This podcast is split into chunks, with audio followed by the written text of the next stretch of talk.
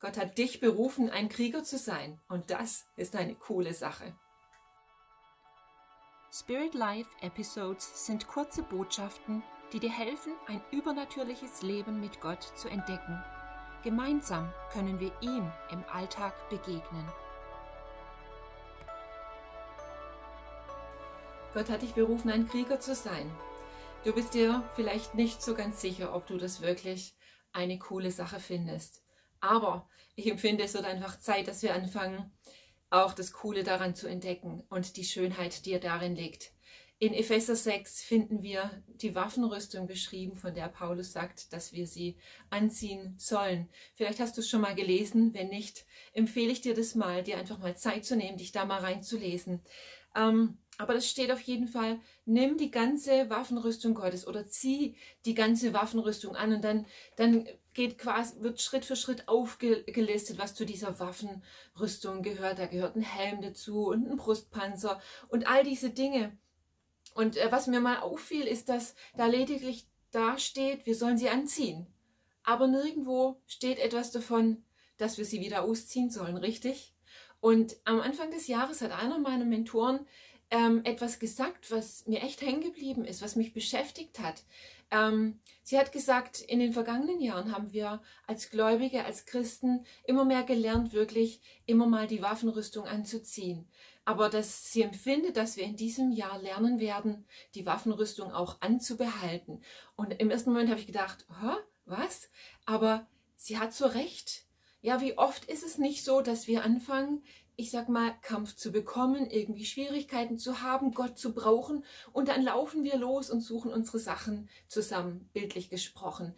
Ich weiß es aus der Erfahrung und den Geschichten und den Berichten von vielen Menschen, dass genau das der Fall ist und der Punkt ist einfach, in dem Moment, wo wir eigentlich bereit sein müssten, sind wir dann nicht bereit, sondern wir fangen dann erst an, uns vorzubereiten und ähm, die ganze Situation entwickelt sich nicht so, wie sie könnte. Ja, aber ein Soldat, ein Kämpfer, ein Krieger, der sich im Krieg befindet, der sich im Einsatz befindet, der ist quasi allzeit bereit. Ja, der schläft in Kriegszeiten sogar mit seinen Waffen und in seiner Rüstung, weil er genau weiß, ey, wenn es hart auf hart kommt, habe ich gar keine Zeit, mich anzuziehen oder meine Waffen zu suchen. Ich muss bereit sein, selbst in dem Moment, wo ich schlafe. Und dieses Bild ist so eindrücklich für mich geworden, dass ich wirklich empfinde, dass, dass es ein Ruf ist in unserer Zeit von Gott ähm, an seine an seine Leute, an seine Kinder, an seine Söhne und Töchter, sich zu formieren, wirklich zu einer Armee. Nicht, weil der große ultimative Krieg auf uns wartet. Jesus hat am Kreuz bereits den Sieg errungen, aber wir wissen auch, dass dieses Leben Kampf bedeutet, dass wir in geistliche Kämpfe verwickelt sind. Wir sind da niemals in Gefahr, wirklich zu scheitern, eben weil Jesus schon gesiegt hat, aber wir sind, wir haben unseren Teil daran und es ist unser Job, wirklich gerüstet zu sein, ähm, uns unserer Position, unserem Stand in Jesus bewusst zu sein und mit all diesen Dingen ausgerüstet zu sein, die uns helfen, dann wirklich siegreich und erfolgreich zu leben. Und deswegen, ja, du bist berufen zum Krieger. Du bist berufen, wirklich gerüstet und bereit zu sein. Und wo ich dich heute einfach einladen möchte, ist, dass du anfängst, dich selber als Krieger zu sehen.